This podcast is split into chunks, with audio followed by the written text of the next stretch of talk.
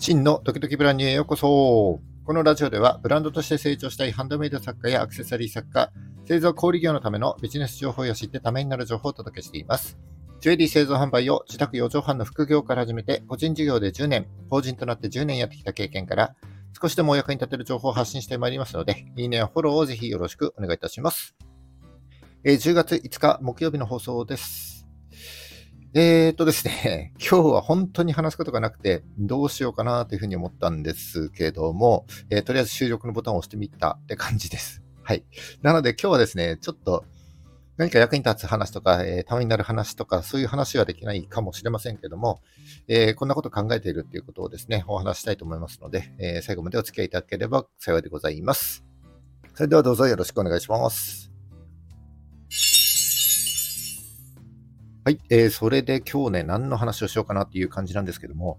えー、最近、ちょっとね、新しく始めるというか、ちょっと本腰を入れてやっていこうかなというふうに思っていることがありまして、えー、その話を少ししていこうかなというふうに思っております。えー、その本腰を入れることとは、YouTube です。今更かと。YouTube はすでにオワコンだなんていうふうに言われている今、なぜ YouTube をやろうかと思ったかというとですね、iPhone を新しくしたからです。え、まさかのチタン製の。いや、違います。1個前の iPhone14 です。はい。えっ、ー、と、その前まではですね、えっ、ー、と、ずっと iPhone11 で3、4年ぐらい頑張ってきたので、さすがにですね、もう容量が逼迫していて、えー、限界を感じていました。それで先月思い切ってですね、iPhone14 の Pro に変えたんです。はい。で、えっ、ー、と、これまで、もう YouTube をやってきてたんですけど、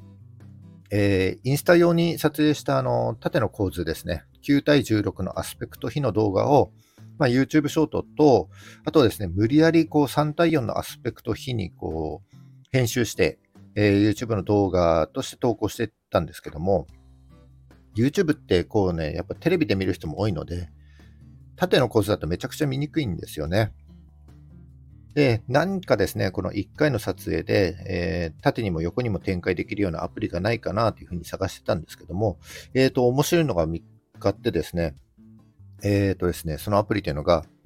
ブラックマジックカメラっていうのを、え、見つけたんですね。これがね、すごいんですよ。え、基本的にですね、え、横の構図16対9のアスペクト比でこう撮影するんですけども、えー、撮影中にですね、えー、縦の構図9対16のガイド枠がこう真ん中で表示されて、えー、それ以外のところは若干暗く、え表示されるので、うんとその縦の、え9対16のガイド枠の中に収まるようにも撮影してあげると、こう後から編集した時にですね、こう全然違和感なく縦でも横でも展開できるということになるんですね。はい。でそれとですね、4K で撮影できて、で、ズームもですね、最大15倍までズームができるので、こう、マクロの撮影がですね、サクサク撮れることになるなという感じでした。だから、これまでちょっとネックにしていた、その撮影の問題がこれでクリアできたということになるんですけど、問題はですね、編集なんですよね、やっぱりね。えっ、ー、と、スマホでは、今まで動画の編集をですね、 CapCut っていうアプリでやってたんですけど、僕はですね、指が大きいせいか、非常にね、やりにくいんですよね。だから、えー、結構かなり間違ったりして、その都度戻ったりして時間も結構かかってたんですよね。それでパソコン、えー、僕はですね、メインに Windows を使ってるんですが、えー、パソコンに落としてこう作業したいなとずっと思ってて、で、これまでは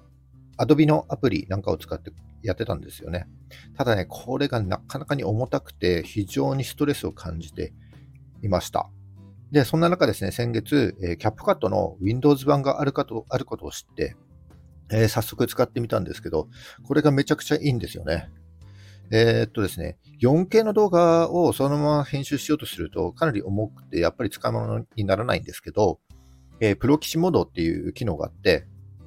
編集時はですね、えー、一旦動画のサイズを、えー、5分の1ぐらいまでガクンと落として、で、そうするとめちゃくちゃ軽くなるので、その軽くなった状態で動画を編集してから、えー、動画を書き出すときに 4K で書き出してくれるというなかなかの優れものになっております。えー、だからですね、そんなこんなでこう動画の撮影と編集のストレスがだいぶ緩和されたという感じになるので、えー、これから動画をね、たくさん作って、えー、撮影して編集していけるなというふうな環境になったので、まあ、中途半端だった YouTube の動画もですね、割とまともに作れるようになったかなという感じです。なので、えー、ちょっと本腰を入れて YouTube の動画を充実させて、で、僕やってるウェブサイトと、インスタの TikTok、インスタとか TikTok のですね、えー、YouTube ショートも含めてですけども、えー、それらのショート動画とこううまく連携させて、えー、コンテンツを展開していきたいなというふうのが、えー、今考えていることになります。ただ、一個大きな問題があって、はい。えっ、ー、と、一つの動画をですね、えー、4K で5分ぐらい撮影すると、その動画のファイルサイズがだいたい 1GB ぐらいになっちゃうんですよね。で、作りながら動画を撮影するんですけども、えー、1回の動画のテーマで、えっ、ー、とね、4、50個ぐらい動画を撮ることになるので、平気で40から 50GB ぐらい使ってしまうということになります。えー、iPhone の動画、もう iPhone もその4、50GB 使っちゃうと結構パンパンになっちゃうので、その動画は一旦 Google ほどにバックアップするようにしてるんですけども、えー、それをパソコンに落として編集すると、パソコンにどんどんどんどん溜まっていって、いよいよですね、容量がパンパンになってきたなという感じになります。だからちょっとね、近々パソコンの容量もこうアップさせていこうかなというふうなことも考えております。で、この容量問題がクリアできれば、えー、どんどん動画を作っていけると思いますので、えー、ちょっと本腰を入れてやろうかなというふうに思っている次第ですね。はい。で、まあ、改めて今思ってるんですけども、その動画撮影してる最中ですね、こう、物を作りながら動画を撮るって本当に難しいなと思ってて、だから YouTube に動画アップされてる方は本当にね、すごいなというふうに思います。えー、僕はですね、こう一人で三脚に立てた iPhone で撮影してるんですけども、えーと、スマホの位置を気にしないと、手元がですね、自分の手で隠れちゃって、えー、全く見えないっていうことになります。それに何回もね、できるような工程じゃないので、基本的に一発撮りする必要があると。だから、こう、たまにですね、スマホが自分の胸元に来るように、こう、三脚でセットして、で、そのスマホ越しに作業を行うなんてことになるんですけども、そうするとですね、スマホが邪魔で、もうよく見えなくてですね、大概失敗しちゃうということを何回もやっちゃっております。まあ、それでも、えー、そんな環境、そんな作業に慣れて、まあ、スキルアップして、どんどん動画をアップしていきたいなというふうに思っておりますので、楽しみに待っててください。以上、今日はですね、え動画撮影と編集の環境が整ったので、これから YouTube に力を入れていきますよという話をさせていただきました。